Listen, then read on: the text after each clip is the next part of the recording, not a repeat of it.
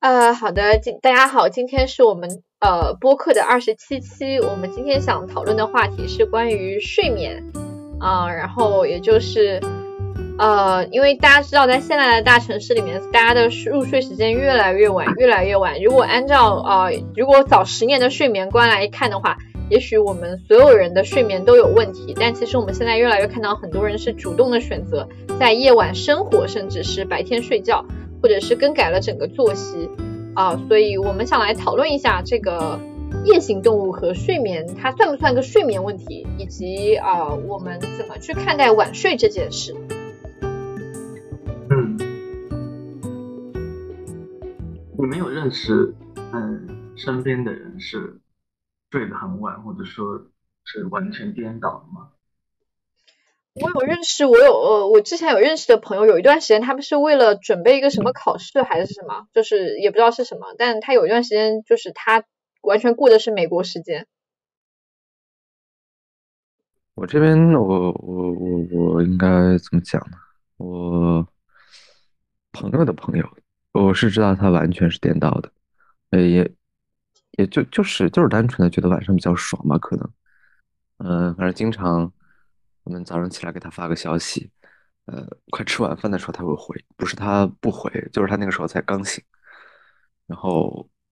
一般他要去做个什么事儿，或者去玩个什么游戏，就是晚上去玩。蛮多的吧，我身边，呃，不能说十几个吧，但四五个应该还是能找出来的。嗯，对，我也认识有人常规是晚上四点睡觉，中午十二点起。其实，其实这个话题怎么讲呢？我记记得之前还在一个咨询里面跟来访讨论过，然后包括我自己也有一个类似的体验。就当时讨论的结果是这样的，就是，嗯，我不知道有没有代表性啊，反正至少那个来访和我是这样的。呃，白天的时候因为事情特别多，比如像你想看个书或者玩个游戏，其实总是就不能尽兴，总是在想着一会儿还有点其他事儿，你不能玩太久。但就晚上临睡前的那段时间不一样，就虽然实际上并不是了，但但会给你有一种感觉，就是我想玩多久就可以玩多久，我想看多久就可以看多久，就时间特别的自由，所以他就很难去提早入睡，他就总是会熬夜。熬夜的原因就是因为那段时间就是有一种很独属于他自己的那种特别畅快的感觉。包括我也有类似的感觉，就是我我觉得我每次看书的时候看的最尽兴的就是晚上临睡前，倒一点小酒，然后在床上一放，哇，然后再看一本书，我觉得那个感觉比白天要好爽多了。你所以你是会把娱乐时间放在那个点是吗？对，我觉得至少对于我来讲，它的一个很不一样的体验就是，呃我一时也没有想到它该套哪个理论啊，反正就是只是一个很直观的自我的感觉，就是那段时间很很很愉悦，不像白天总是，呃，一千个事情在背后待着，就总总得在脑子里边去想一下，今天有没有点其他的工作事没弄，有没有点一点课没写，还是咨询还排在哪儿了，还是要提交个什么东西等等的。呃，总是需要去想这些。但是晚上躺在床上，然后去看书的时候，我就可以完全不用管那些事情，我就可以想怎么看怎么看，想看到几点看到几点，就完全的一种放松的感觉。对，我觉得其实有蛮多的人，现在其实我会觉得，除了就是我们说到刚刚说到有一些比较极端的人是主动选择了昼夜颠倒，或者是调整他的作息时间，还有蛮多的人是因为有一些需求，觉得在夜晚才会被满足，所以会把生活中很重要的事情放到晚上做。然后浩然呢是把娱乐活动放在晚上很晚的时候，他会打打打 DOTA，我们知道。然后，嗯，我呢是会把一些要思考的困难工作、需要诊断的安静时间的工作放到夜晚去。就是有时候我写案例报告，我会放到晚上很晚去写，因为那个时候不会被打扰。就是白天的话，就是可能会有工作信息需要回复，所以我的思路经常被打断。所以我很多时候是在半夜的，就是十点之后开始写我的案例报告。呃呃，其实提到这个让让我有有一点想补充的，就是，呃，我最近可能是因为，呃，怎么讲呢？我觉得是这样的，就首先，其实我在读研的时候，我是会会整段的把学习的时间放到晚上的。我还记得，就尤其是在在那种，呃，就第二天没有课也没有咨询安排的，就是第二天可以晚起也没关系的那个时候，我就会在呃前一天的晚上就不睡觉，就是整宿的熬夜去去看那个相关的文献也好，去去读书也好，或者去呃完成各种各样的作业或者论文，也是一样的。就像你刚刚所提到的，就会把整段的时间放到当那那个晚上。其实感觉也是也是很类似，就是不会被打扰，那一整段的时间都可以完全放到这里，去备点那种夜宵放到旁边，然后备点酒水饮料，然后旁边一放，然后一整个晚上就感觉非常非常纯粹的时间都是自己的。对，所以我觉得有时候我会把选择把事情放在晚上，是因为我觉得晚上的时间才是不被打扰，可以有诊断的，就是完全可以专注的诊断的时间，而白天就是有时候要回个微信啦，有时候要。接个电话啦，有时候要处理一些其他的事情啦，就那个时间是会被打得很碎。对，我觉得现在主要是，现在主要是怎么讲呢？我现在在回想，为什么我我现在没有选择把整段的时间放到晚上去学习？我觉得是其实不是不想，是不能，因为现在每天每天每天每天每天每天每天都有 都有事情，所以没有没有条件像之前那样可以特别奢侈的想啊，今天我可以可以晚，就第二天可以晚起。就没有办法，呃，就真的去熬夜，所以，呃，没有办法像之前把那个时间工作的时间放到晚上，呃，但是还是很愿意的，所以最后好像就就像是没有办法，就先去娱乐了，娱乐可能放到晚上更爽一点。要是有条件的话，我觉得我还是挺希望熬夜去工作的。嗯，你居然没有觉得我这样很不健康？你知道我爸妈都觉得我的状态有点不健康。就今天，你知道，今天在算日子的时候，就我爸妈突然吐槽了我一句是。你不要问他今天几号，你问他今天周几，他一定知道，因为他周几有来访，他自己记得很清楚。你问他几号，他一定记不清楚。嗯，我这个你有点饱汉子不知饿汉子饥了，让他让他就是父辈他们可能，呃，也就临近退休或者他们的工作相对就，我觉得像咱们这种工作性质的话，杂事会多一点，嗯。没有那么充裕的条件，在白天的时候也能够整段的去享受，我觉得是有工作差异在里边的，包括一个时代差异吧。可能这个时代，你像手机、互联网这么普及，那相对来讲，咱们的时间就是很容易被相较于之前，我觉得就是很容易被侵占掉的。嗯，对我，我其实觉得，嗯，有很多的东西确实都跟时代有关。比方说之前的话，好像大家的工作都非常的规律，呃，然后现在的话，工作时间好像也相应的，不知道是哪个先开始变化啊。就是我我记得在小的时候，感觉周围的人工作都是早上八点下班，然后朝九晚八点，早上八点是下班，你是不是说反了？对，朝九晚五，对，朝九晚五哈，然后。但是现在好像很多的工作都是都在往后推，比方说十点上班，然后晚上十点下班，嗯，对，就感觉好像整个时间都在往后推移。嗯，我在想北京这边哦，我不知道其他地方，你北京往后推就主要是考虑通勤嘛。北京这儿你要搞个八点钟上班，我的天呐，得几点就得起啊，太可怕了。就这，你你说有的地方，呃，就安排个早上九点的咨询，十点的咨询，还是得六七点钟就得起来，也也没有怎么磨蹭，就起来以后就开始洗漱，就出门，坐公交等等，还是一样。就我觉得，时代时代性是一方面吧，可能也是时代所导致的，就通信设备的改革，包括像这种，呃，城市的规划的变动，我觉得这些其实都是方方面面的，切实会影响到我们的生活节奏的。其实我在想，这个某种意义上都是在讲一种个人选择的被挤压，就是其实谁不想在家边上工作呢？但是没有办法，我们得去一个聚集的 CBD 去工作。谁不希望自己就是可以专心干活，不要有杂七杂八的事情、乱七八糟的会去参加呢？但没有办法，你的组织要求你去参加杂七杂八的会。对，谁不想就是在晚上回家不要有这么多杂七杂八的家务呢？但是没办法。你只有在那个时间段去做，所以最后就会变成我们只有在很晚很晚，可能十一点多的时候，可能才开始发现，哦，这个时间我好像没有什么事需要做了，我好像可以做点自己的事情。嗯，而且我觉得，因为因为今天是说睡眠嘛，我觉得睡眠，你说失眠，我觉得跟这个时代性其实关联也是非常大的，因为你说从这个失眠的啊，其实我们说睡眠没有说失眠啊，不过就稍稍引申一下，就是肯定说到睡眠，肯定就会提到失眠嘛。那你说失眠，现在有很多研究，我记得最被普遍接受的一个理论吧，就是说那个我忘了那个叫什么，就是那个有个专门的术语的，呃啊，这也信息太多了，实在记不清了，也可能我记性太差了。反正大概意思呢，就是说。就像一台电脑嘛，就你只是看起来休眠了，但其实后台还有好多东西没关呢，就一直在运行，所以让我们的大脑一直高度活跃，所以没有办法去休息。这是有一个理论是这么去认为的。那我觉得这个点和当下的什么特别密切关联呢？我觉得就是信息的涌入度。打个比方，你说你说就五十年前吧，哪有那么多的信息能够涌进来？大部分的你去看世界的窗口就是看书嘛，那也是一个主动选择的，你主动去看这些书。然后你才有知识去涌进来。平常的话，你说被动吸收的，可不就是街坊邻居或者是班上那么一点点事情？那现在呢？你说你就不说读书了，就抛抛开刚刚所提到的什么书本、人际，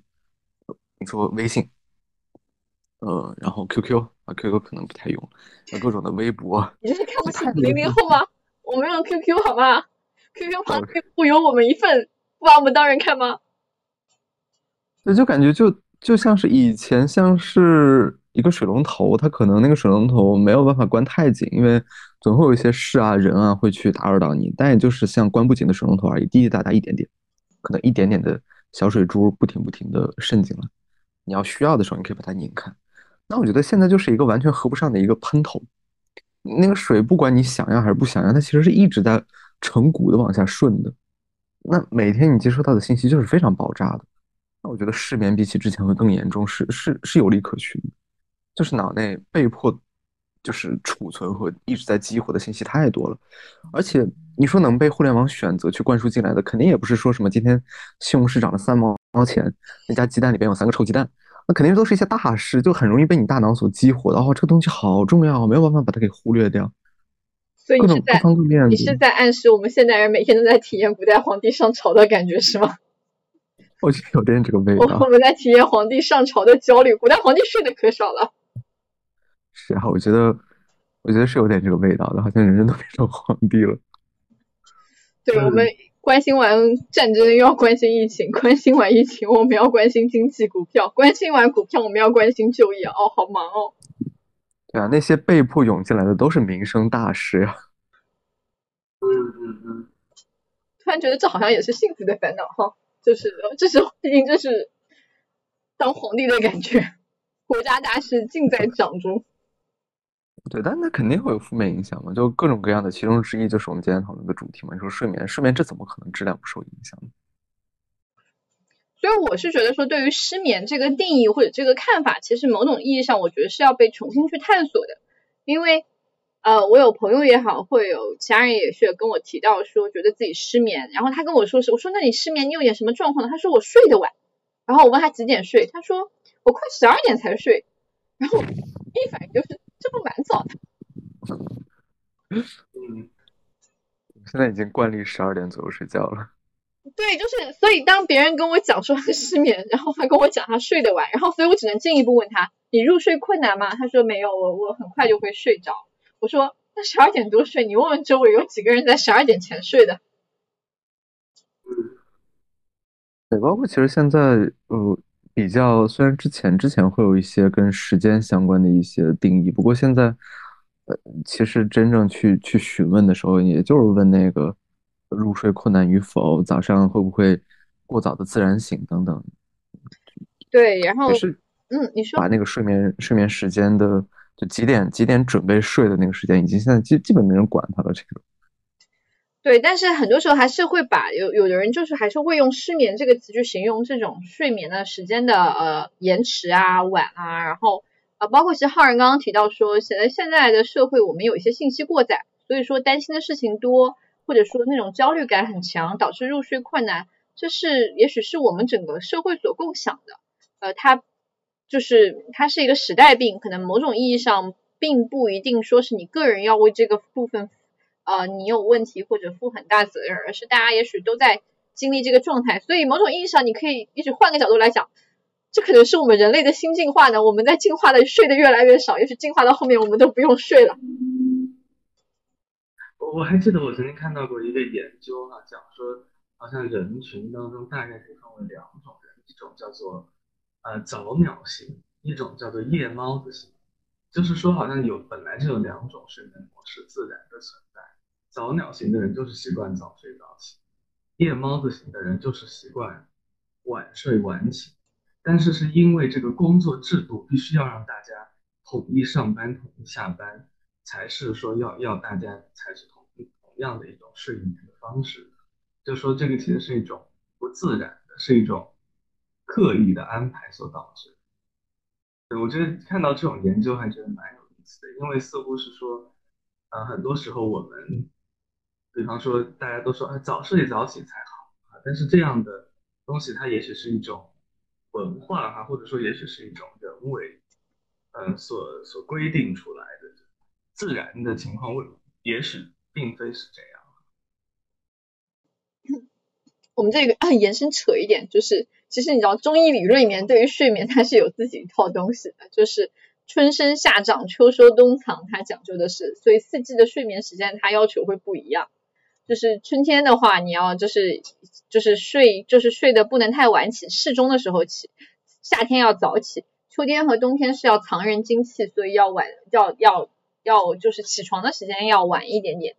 就是。就是我们的中医里面会对这个部分会有各种讲法，这会导致说可能啊早睡晚睡，我觉得很多时候会呃你知道这种朋克养生嘛，或者什么养生会对你叨一叨，然后很多人就会觉得说，哎我这么晚睡好像很伤身啊，怎么怎么样？那刚刚其实青衣也讲了，其实每个人的睡眠节律是不一样的。对，所以其实本身很多时候是社会规律的，在告诉你什么是正常的，什么是应该的，他跟你讲什么是更好的。但其实这个更好的它有一个前提是，它基于一个很就基于一个一个统计学的数据。但你知道统计学都有百分之九十五那个什么以上显著，对不对不对？那还有百分之五的人，他可能就是在这个统计学意义之外的。也许你刚好是在那个百分之五里面，所以你硬逼迫自己去遵从那个百分之九十五。其实也许是违逆自己的天性的。那我在想，你说就是回到这个睡眠的这个话题上，我觉得有的时候其实可以可以，就是更为自己考虑一些的，比如像，嗯，一个真实的事儿啊，这倒不倒不是我的一个是，不是咨询中的一个，就是我的一个朋友，嗯，他是怎么着？他就是他现在是在做个人职业，嗯，他没有去，他本来是体制内的一个，他后来去做个人职业了。但是你知道他为什么做个人职业吗？就是因为他特别喜欢晚上不睡觉，白天睡觉，所以导致他如果跟着体制的那个时时间规律去走的话，就特别不舒服。呃，当然也是因为就是他们家条件好一点嘛，就没有那么大的压力，所以他可以任性一点。但我觉得这个本身也是也是有自己为自己所就努力的一个一个一个挺值得肯定的努力在里边吧。就他就是为了能够照顾到让自己更舒服一点，他去调整自己的生活，比如像他去换了工作，然后去找了一个可能更适合于他，呃，就生活节律的一份工作，让他那些他所经历这些不打架。所以有的时候你说可能有一些研究会认为怎么怎么样睡觉会更好，但有的时候我觉得，呃，就找到你最适合的就 OK 了。本身睡眠的话，其实。怎么讲呢？就是这这个部分的研究，因为之前前一段时间我也在看那个跟睡眠有关的一些研究，有蛮多吧。有一些研究会认为说，一个特别规律的，呃，会更有利于体内的那种激素调节。还有一些研究会认为，只要你困了以后去睡觉，不困的时候不睡就没什么大问题。有蛮多的这个研究的，可能还是挺因人而异的，也不必去硬的就怎么怎么着，必须得怎么怎么着就。你这样说又让我有一种有一种就是联想起一个东西，就是《嗑药成瘾》那部剧，你们不知道你们有没有看？就它讲的就是一个大药企研发出了一个药物，然后怎么把这个部分就这个药物有效的或者说这个它可以治疗疾病的部分灌输给医生，然后去忽视它的成瘾性，然后去强调选择性的强调一些科研成果，去最小化它的危害性，然后把这个药物推广给很多的人。但某种意义上，这个药物是有很强的成瘾性的。就是，但是因为药企为了自己的利益，就是它最小化了它，就是隐隐瞒了它的伤害性，然后其实是导致很多人受害。所以其实如果从这种思路去看的话，对于睡眠问题的强调，或者去讲说该怎么怎么入睡，该怎么怎么是健康的，该怎么怎么样才是好的。然后如果不好，你就要去吃失眠的药物，你就该怎么怎么样，买香薰机也好啊，买什么枕头也好啊，买什么什么催眠的音乐也好，什么东西也好。呃，我在想里面是不是也有一些商业化的推波助澜，就是就是他在很用力的去区分正常和不正常，然后来使得你对自己的感受产生怀疑，然后觉得是不是自己在这方面缺乏专业知识，要听一下专家的，然后去做了很多其实你不一定需要的消费。嗯，对，如果非要讲的话，我觉得一个典型的例子不就是。呃，在美国的话，不就是阿利派座？也许我讲这四个字大家非常不熟悉啊，因为在中国，你你不会听说周边很多人都在用阿利派座，或者说赞安诺啊，很少听到这个药的名字。但是它是现在美国的医疗支出使用药物的第一位，它是一种抗焦虑的药物啊，就是很多人在用，然后随便都在开，比方说。考前焦虑了，就会就会让你吃两片，然后很多时候几乎大家都在用哈，然后它的那个诊药企获得的收入非常高，它是国家的医保支出，所以很多人都在批评说这个就是一种药企的阴谋，好像他开发出了焦虑药以后，别人就必须变得焦虑，就要就要去用它这个药。嗯，你这个要在国内。就是如果如果去那个精神科，大家开过，呃，就抑郁焦虑有过确诊的话，应该是比较熟悉的，感觉还是蛮常开的一类药。对，如果是呃有去精神科和焦虑有关的话，还是会见到。怎怎么讲呢？我我我不确定我有没有理解到你的意思啊。那我听到的是这样一种感觉，呃，当然你需要去考虑到呃，就一些研究的理论啊。就你要走另一个极端，可能就是那种那种呃极端反制一样的，就是一呃科学都是阴谋啊等等。但是也不能，就像完全的相信科学的研究，其实也挺不可取的。因为有的时候，我觉得其实对于一个个人来讲，有的时候真的最直接的第一手资料不就是自己的感受吗？怎么样的生活的节奏是你最舒服的？呃，怎么样的睡眠的安排，怎么样的生活的安排是你最喜欢的？我觉得这个这个其实才应该是第一手资料，你应该在这个基础上，比如像如果你觉得哪里有点不舒服了，哪里好像有点问题，然后再去看一看相关的研究，或许可以怎样去做调整。呃，至少我个人我觉得这样是会更可取的，而不应该就是也许你一切其实是挺 OK 的，但你看了一些研究说应该，比如像应该。右脚的袜子穿到左脚上去，然后你就从此以后就我一定要把右脚的袜子穿到左脚上，然后每天哪怕不舒服也没关系。这研究就是这么说的，我说这个也很奇怪了。嗯，我觉得就是应该先去考虑一下自己舒不舒服，然后再去考虑其他。对，其实就是我我理解哈尔意思，就是我们我们既不走反制的路线，也不走过分太纵容自己的路线，而是把这些信息都当做一种建议去综合的考量考评，既不盲目的去相信一些东西。呃，就是也不过分的去放纵自己。当你身体真的不舒服了，对于睡眠是要做一些处理的。所以我想，今天我们也许想讲的那个夜行，那个睡得少的部分，是更多的偏向那些本身可能他也许的睡眠节律和和周围人就是很不一样，但他身体其实没什么状况，他很习惯这一切，但可能因为周围人以关心的角度会来跟你讲，你要早点睡啦，你要怎样怎样啦。然后这本身在给他带来一种压力，然后让他反过来质疑自己，硬要去调整，然后让他自己整个人变得很不舒服。对，然后我觉得同时还有一种情况，可能这个部分反映在睡眠或许相对少一点。嗯，怎么怎么讲呢？就是呃，它可能反映在一些饮食上面，也许会相对多一点，因为在临床里边，这个饮食相关的这个部分会更常见。什么样的一个问题呢？就是呃，不是因为别人去告诉他如何，而他就是自自己告诉自己我应该怎么样。嗯，就可能在睡眠里边也会有呈现吧，就是我我一定要怎么怎么着，去按照自己一个怎么样的方式去睡眠。呃，我相对至少我见的少一点，更多的还是饮食。我想提醒的是，如果如果真的就好像必须按照某个框架去行事，如果不行就就好像天塌了一样的焦虑，或者至少有非常。不耐受的情绪出现。其实我觉得那样的话，问题本身就不在于是否能够按照制度去走，而是在于那些焦虑好像使得，甚至有点强迫的味道在里边。它可能就是另一个问题，只不过那个表现在了就睡眠也好，还是饮食也好，就是就是如果真的有这样的情况的话，其实是想引导你去看一看其他的方面，不要就越过这个问题本质去后退一步看一看。嗯，对，就是对于睡眠，它一。我们未必要苛求你在几点睡才是最好的。虽然我知道现在蛮多人看中医养生理论都会讲，我一定要苛求自己在某个点之前睡或者怎么样。但其实你每天经历的事情是很不一样的。也许有一些时候那天你的情绪就是，比如说你你情绪就是有大起大落，那一天可能你就是很难做到，或者那一段时间你你都有特殊的事情。所以随着季节环境的影响，还有很多事情的影响，也许睡眠它。你会有一些波动，你可以允许自己有这样的波动。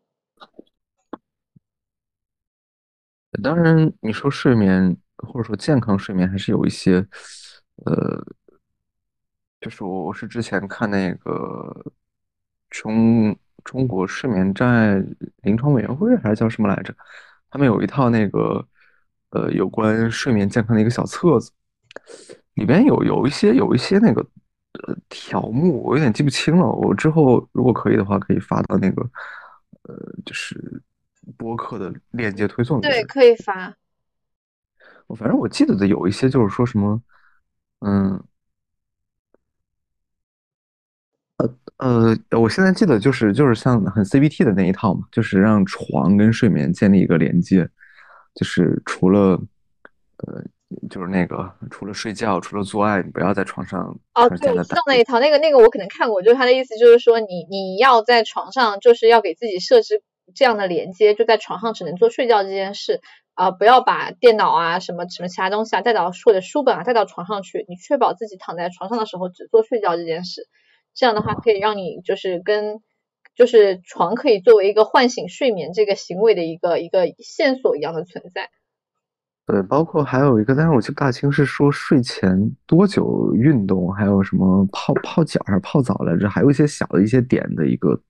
推荐。是是说睡前好像最好是如果要运动的话，睡前两小时之前，就是因为身体需要镇静的一个过程。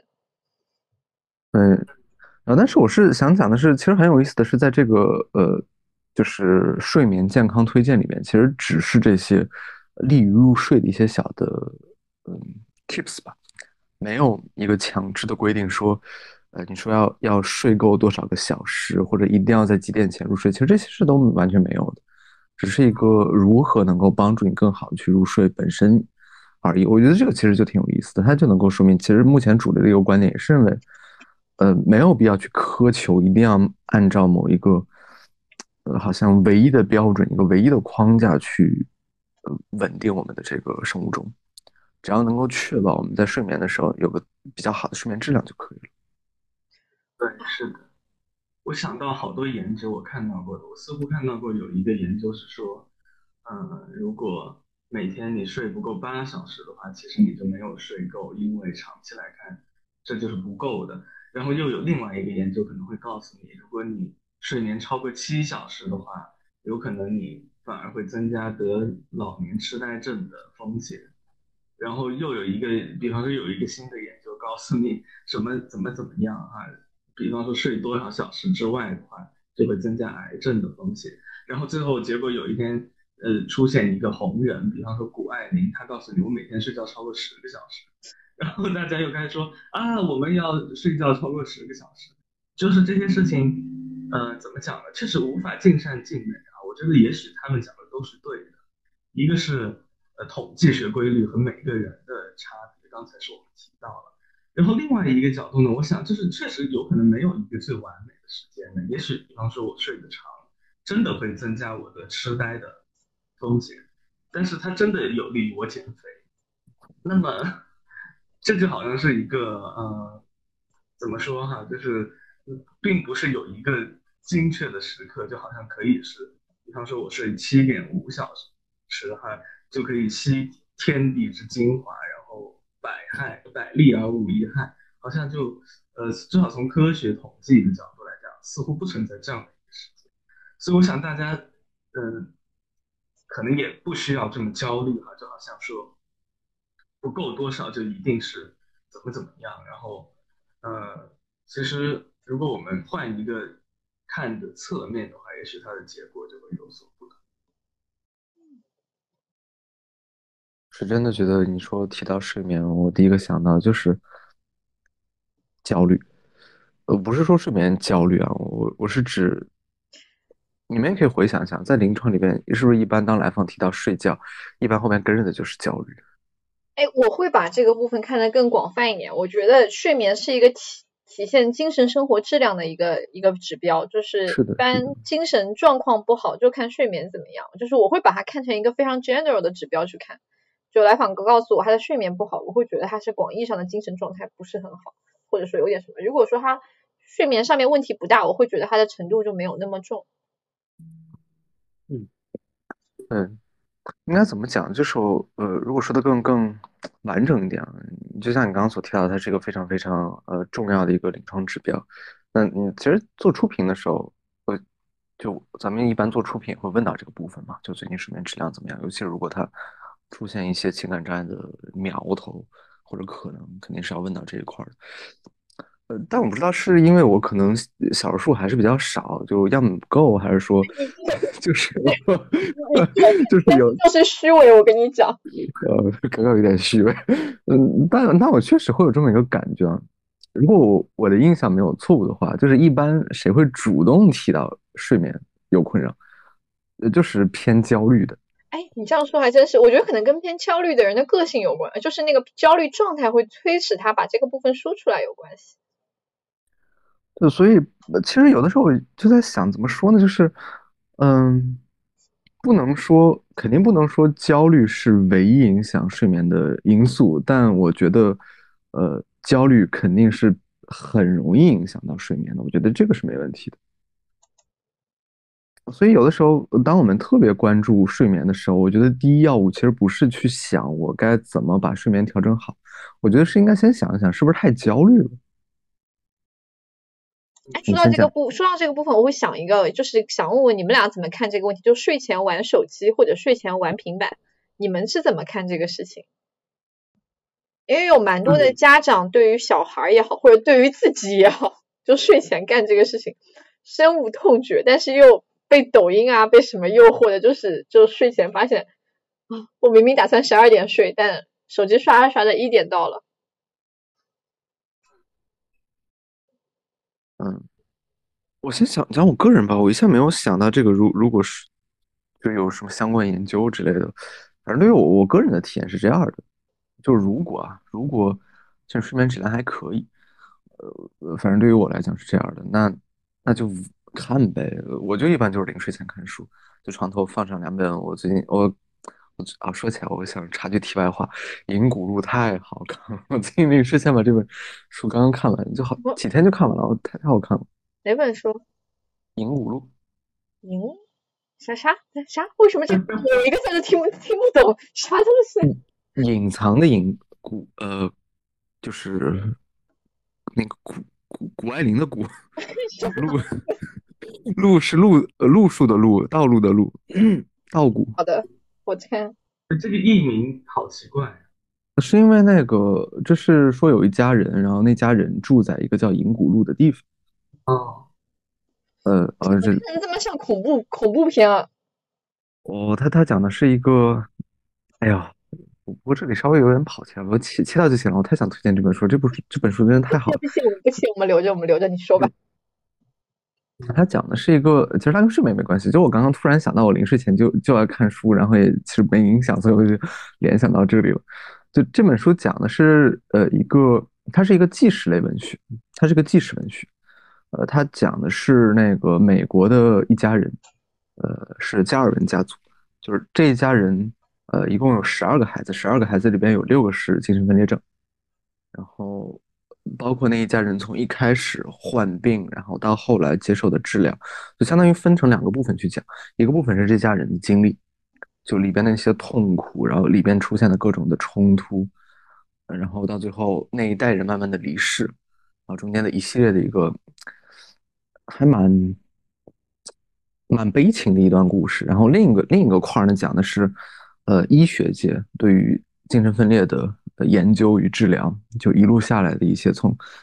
从五六十年前的看法，一直不断的那种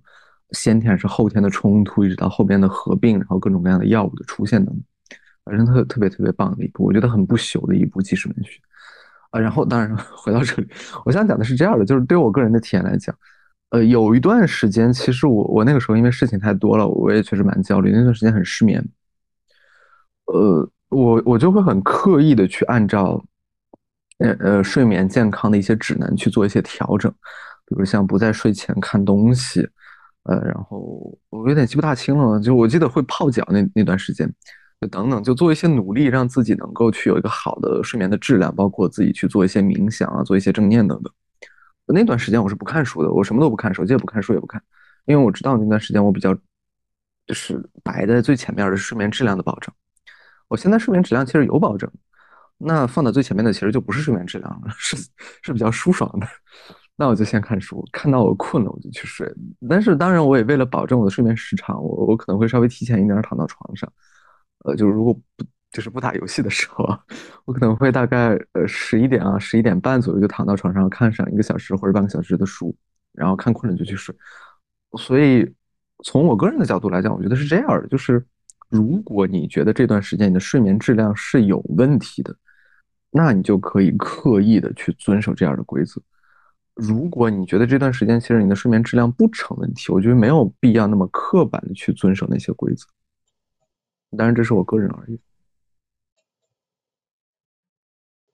所以就是说，你觉得睡前玩手机没什么，对吧？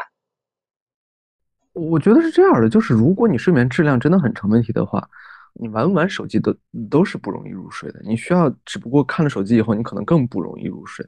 呃，但无论如何，你需要去做一些调整，帮助自己入睡。那如果你睡眠质量很棒的话，我觉得就是你去玩手机，或者只要不做那种真的超级刺激性的事件，我觉得一般人也不会这么做吧。就我知道我第二天还有事儿，我今天要入睡，我去得了劲儿的去找那些超级刺激的东西去看去玩，然后就就让自己超级兴奋。我觉得。脑袋没点问题的人也不会这么做吧？也就是随便的看一看，什么刷一点小视频啊，看点小说，刺激性不大的一些东西。我我觉得这样其实没有问题的。如果出现问题，那本身我觉得一方面可能是些这些视频有刺激性，另一方面可能是因为你本身睡眠质量就是成问题。我明白你的意思，就是睡眠质量不好，不要赖手机，是你自己的问题。你老赖手机，这很无辜。你干别的，你难道就能入睡了吗？那是你本身就有焦虑的问题。嗯，我其实想想另外一面，我个人是挺讨厌短视频的。嗯，不管是不是睡睡前，我都一样讨厌。所以，呃，我我个人是觉得，呃，怎么说呢？就是短视频这样的东西非常的容易。让人忘记时间哈。从这个角度来讲的话，或许它真的不太适合在睡前去使用，尤其是如果你觉得你常常会因此而错过你希望的睡眠时间的话，因为我会觉得，比方说，即使是在，就算是在刷微博，好像也会时不时的看一下时间，但是短视频这个东西，它好像就具有这种吸时间的性质。嗯，确实是挺容易。好多时候我都听人的感觉说啊，我感觉就刷了十几分钟，怎么一看两个小时就过去了啊？所以好像确实是有这样的一个问题。对，那个之前喜剧大会有一个小品，你们看了吗？就是在讲就是各个 APP 和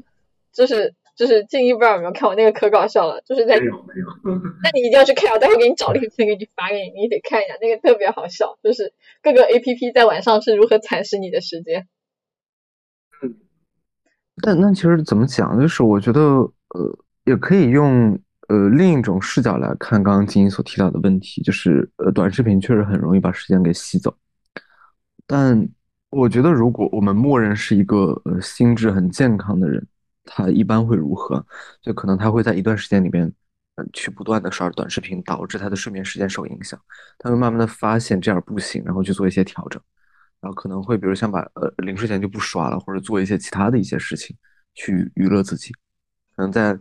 像把刷短视频的时间放到白天等等，去做一些调整与改变。就如果我觉得如果这个问题持续下去，就是这个问题一直持续存在，那我觉得本身它就已经超脱了一个睡眠质量本身的一个问题，它可能存在在背后的是一个可能更可能是其他侧面的，比如像可能是这个人的呃焦虑情绪太浓烈，没有办法去消除掉，必须要通过这种呃付诸行动的方式，不断的去刷短视频，让自己的焦虑得到安抚。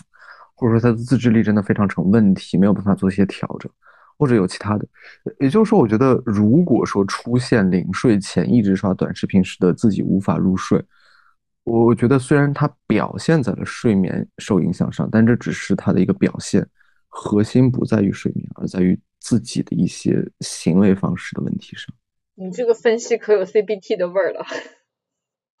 CBT 不就是这样吗？就是那个你得有一个。有有一个状况，然后你想做点什么，然后你就带来了什么样的结果，然后把这个过程分析给你看，所以你还要选择这样做吗？我们虽然是整合，但我们也是被 CBT 泡了好久的，好吧？嗯，我我不过这个倒是让我联想到了，就是呃，刚才我们讲的焦虑，对吧？我会觉得现在的很多像你们讲到说各路 APP 是如何蚕食你的时间的。我个人会猜想，其实归根结底都是在利用人的焦虑。呃，因为其实最近有很多的那个学者会在提出一个观点啊，就是说现在很多的呃资本的这种产品已经到了一个新时代，就是上一个时代的产品是对准人的呃欲望，就是说它是对准人的，或者说你想要什么。需求吧，或者我们来讲啊，这个词比较中性，就说它是对准人的需求，但是现在的很多产品，它对准的是人的伪需求，就是不是你真正需求，只是说这个东西它可以像一个奶头一块糖一样，呃，减少你的焦虑在很短的时间内，但是它其实是一种伪需求，因为真正的需求应该是说你真正从中获得了什么。但是这样的东西，它只能够就是说让你的这个焦虑下去又上来，下去又上来。这样的话，它可以反复的把它贩卖给你。比方说，你今天刷了抖音，明天还刷抖音，后天你还刷抖音，因为它其实永远不能真正解决你焦虑的这个问题，它永远不能满足你的这个需求，它只能去就是瞬时的去做这个事情。嗯，所以真的是。这样的一些产品，也许它对准的目标就是你的时间啊，如何去蚕食你的时间？我好害怕。对，从这个角度来讲的话，我们我我觉得我们也确实，呃，我觉得我讲的是，呃，刚才方浩然讲的这个事情的另一半啊，就是说很多时候它是自己的自身的一种行为模式，然后另一半呢，我们也看到说，因为睡眠它跟时间非常有关啊，然后它。其实就成为了一个，可能它也成为了一种商品化的一种对象。对，一方面，比方说，大家发明了抖音、TikTok 啊、微博，乱七八糟的，让你睡不好觉；一方面又把，如果是美国的话，又又开始把抗焦虑药物卖给你，哈，有一种一鱼两吃的感觉。嗯，一鱼两吃这个词用的很有灵性，我跟你讲。嗯对，其实好多人现在在批判类似的一些现象啊，就是说目前的这些科技公司好像不像之前一样，做出真的很很很好的产品，改善了大家的生活状态，好像大家都在做的新产品都是这种让大家生活的越来越糟的一些互联网产品。其实你刚刚讲的这些，让我在想，就是最近前段时间，就你你应该也知道，我在群里面还推过几本课题关系的书。就是前段时间，嗯呃，就是包括我现在找的督导，其实是偏动力学的。我最近看了好多动力学的东西。然后怎么讲呢？就是呃，虽然说特别经典的精神分析的那那种呃，或者说古典精神分析那些东西，感觉是。搞得神神叨叨的，但但是里边有个理念，我觉得挺有意思的，和你刚刚所讲的，我觉得是有一定的契合度在里边的。呃，至少按我的理解，他想讲的是这么一个概念，就可能有一些冲突，呃，他被我们用一种呃无意识的方式所抵消掉了。呃，但是那部分的无意识，因为它没有被我们充分的意识到，比如像假设啊，假设我我 就特别特别精分的一些说法说吧，就说，呃，我其实特别恨我爸，或者特别讨厌我妈，但是这个最根本的冲突没没有被我们意识到，我们只是觉得好像每天很烦躁，然后我们只是去处理那个烦躁，但没有深入的，就好像好像有一棵树，有个根一直在那儿，一天长出来，嗯，那草发个芽，然后你把草给嘎掉。但根还在那儿，还在还在不断的长草。我觉得像你刚刚所提到的，像抖音他们满足的那种需要，那可能是一些很很呃无意识的，或者是一种偏向于情绪方面的一种安抚，而不是一个更根源的。比如像，我觉得我的工作还没有着落，或者我特别想完成这个部分一直没有完成，或者我我一直跟哪个人关系特别想处好，但没有处好的等等，可那些他一直都没有涉及到我们的。根子上，而是一些冒出来的草被嘎掉的那些东西，包括其实像睡眠，我觉得有的时候也是也有点这样的味道在那里。确实，我也见过有一些受到睡眠困扰的，呃，就真的有睡眠困扰的人，他们可能一直都想方设法想去嘎掉的、解决掉的是睡眠本身。但如果是在咨询中，其实我相信你们应该有过这样的体验，就是如果有特别明显的睡眠困扰的人，那睡眠真的只是他们的一个。表现而已，只是他们长出来那部分的草，其实根子是在其他的地方。所以，我在想，无论是现在可能比较容易受到影响的那些 A P P，就是吞掉我们时间的 A P P，还是说我们今天谈到的睡眠，包括我相信还有很多其他的一些，都是如此。我们很容易被表面的那些东西所抓走，然后去呃努力的解决表面的那些，你就把它叫做症状表现吧。但有的时候我们是很需要去越过它，站在更更高的角度去扫视一遍它背后的动力根源是什么，我们才有机会真正好像把那根根给拔出来，而不只是嘎掉上面的草。哎，其实串着你们两个人的话讲哈，我觉得你们俩说的都有道理，但其实你们俩的部分也许可以串起来是，其实浩然在说呢是，也许我们需要退一步，睡眠本身这个问题，它很多时候是一个症状，是一个表象，或者是。即使带着睡眠问题来到咨询里的人，呃，不少同学，其实它也只是一种表征，就像有的人的表征，也许是在进食上，有的人的表征，也许是在一些呃呃其他的拖延上，就是各种各样的表征。而那个静一是在讲呢，其实目前的很多商业化的软件本身，其实在培养培育我们的焦虑。其实我也在想，整体的来讲，其实现在的很多 A P P 也好，很多。呃，我们去满足我们的需求也好，它很多时候是在呃帮助我们去回避痛苦或者回避那些感受不好的情绪，让我们更多的沉浸在快乐里。不知道你们有没有看那个《美丽新世界》那本书？就它里面其实也描述的是那个比较就是只有享乐的世界，它没有痛苦。如果有痛苦，就吃一颗一个药就好了。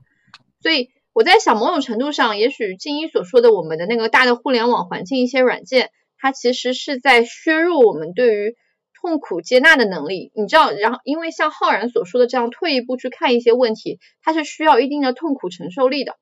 如果你连痛苦本身都承受不了，那你可能只会去寻求这些 A P P 来给你短时的安抚一下，因为你都没有办法去承受那个很浅的程度，就很难说你更进一步去承受那种痛苦更深的去看，或者更深的去思考，因为那个痛苦已经把你击碎了。所以你得赶迅速的去找那个 A P P 来安抚你一下。所以我觉得现在我观察到是蛮多的人对于那个情绪的耐受力其实被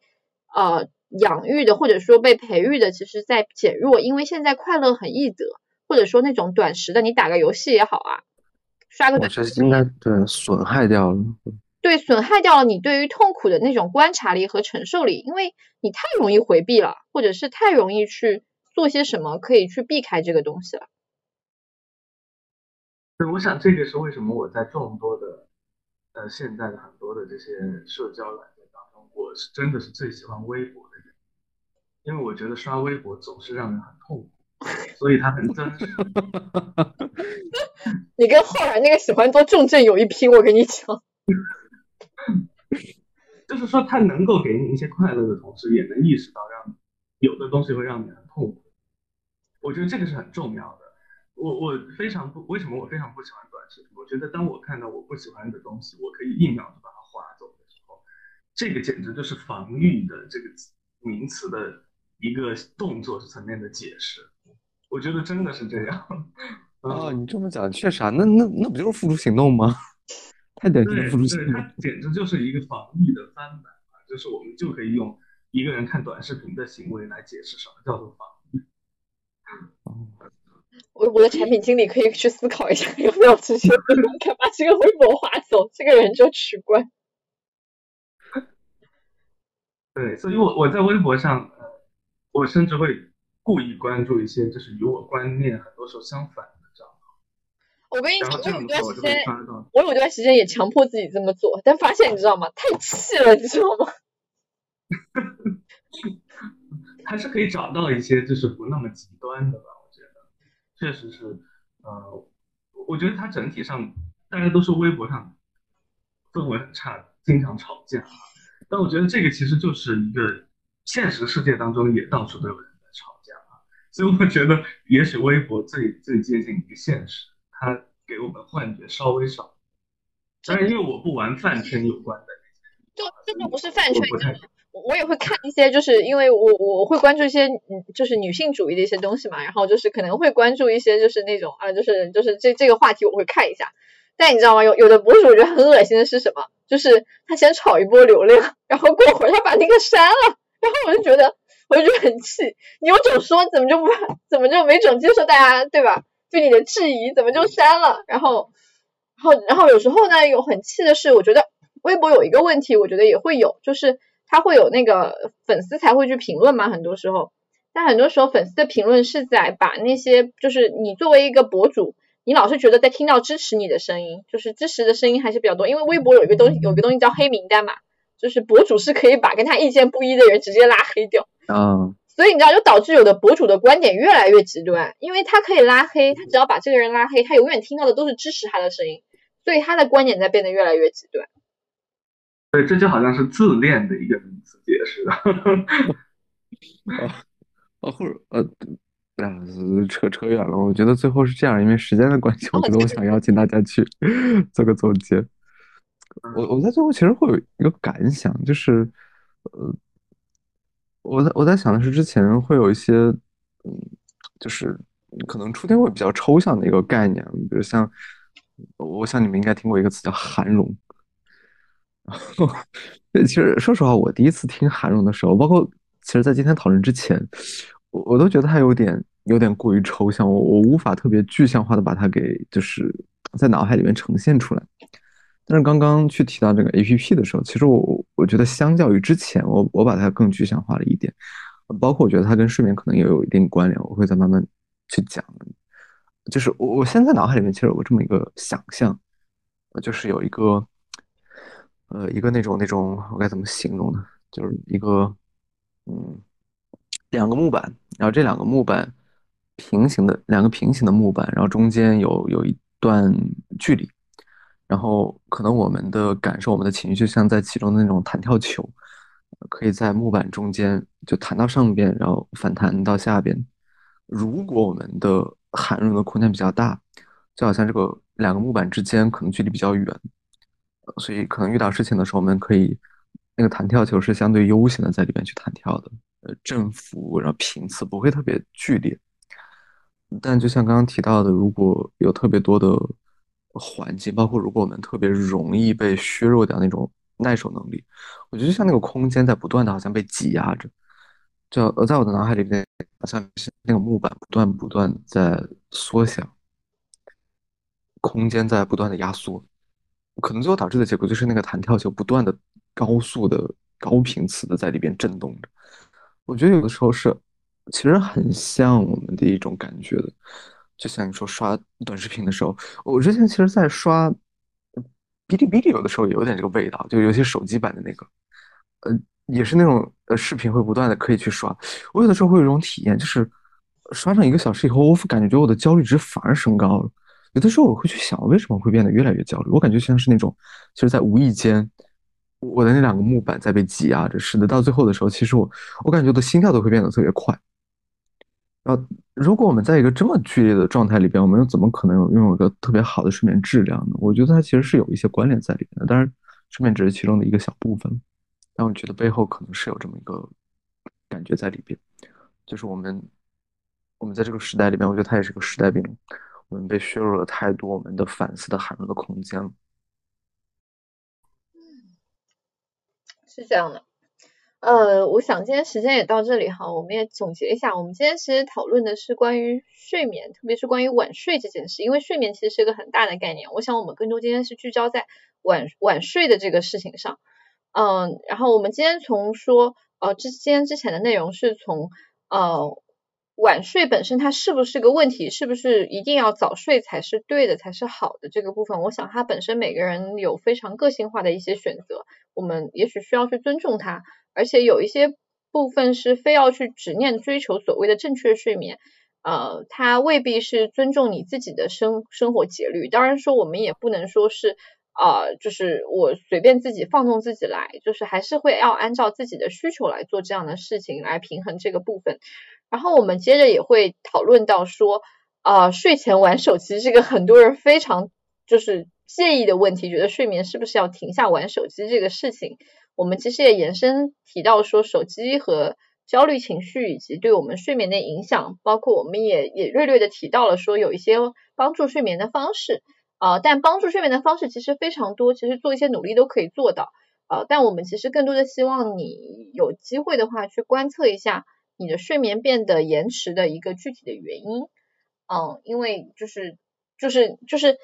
如果你把睡眠当一个问题去解决的话，也许你忽视了这个睡眠本身只是一种表征，它背后有一个更深的问题，可能就是你的焦虑或者其他的情绪问题，它也许被忽视了。所以，如果你在睡眠问题上很下功夫，而不是解决根源性的问题的话，它也许只会让你越来越被挫败到，或者是有一点就是跳过了你一个更深的问题发现它的一个机会。当然不一定是问题，可能是更深的有一些想法意念等待你去发现。啊，然后我看我有个漏的，你们帮我补充一下。没有了，我觉得总结都很好，然后我觉得很佩服你竟然 都还记得。我好像讨论到后面就已经忘了前面，以后要跟你学习。天哪，我们还这样商业互吹吗？我们今天的怎么那么虚伪？没有，我是真的刚才有这种感觉，我会觉得哇，原来你们都会记得之前讲过的。哦，我是觉得刚刚最后金一提到微博上面的一些现象，就是用来做防御的解释，我觉得太有意思了。我觉，我觉得以后，我觉得我们可以专门开一期讲一讲我们什么微博的设计理念以及什么进行分析。我觉得我们可以搞一期这个，这个很有意思。什么？我也觉得短视频的设计思路及心理学一概念应用。那个复读行动那个真是眼前一亮。没有关系，我们的产品都被 QQ 炸过了，我们就要去分析 QQ，谁让他炸我们节目？真是的，很有道理。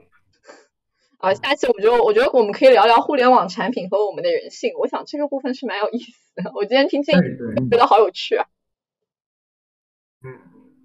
啊，好的，那我们今天就到这里，然后啊，也希望今天的这期播客对大家有所帮助。然后，嗯，今天讨论的我觉得也是蛮有意思的，也是有也有也有我自己有学到很多东西啦。当然，也更希望是对于大家大家看待睡眠，我们更多的是希望大家看待睡眠这个问题的观点或者角度可以稍微转一转，倒不一定说实际上我们在提供哪些技巧，因为这个技巧其实大家一搜会蛮多的，但我们更希望大家去看待睡眠晚睡这个问题上，呃。不一定要去这么污名化它，或者不一定觉得一定要把它做一个很大的问题去解决。呃，这里面也许本身是有很多你个人特质，还有一些呃更深层的原因在推动的。晚睡本身它它不一定是个问题，或者不一定是一个非要被摁倒的问题。好的，那我们今天就到这里，大家晚安，拜拜。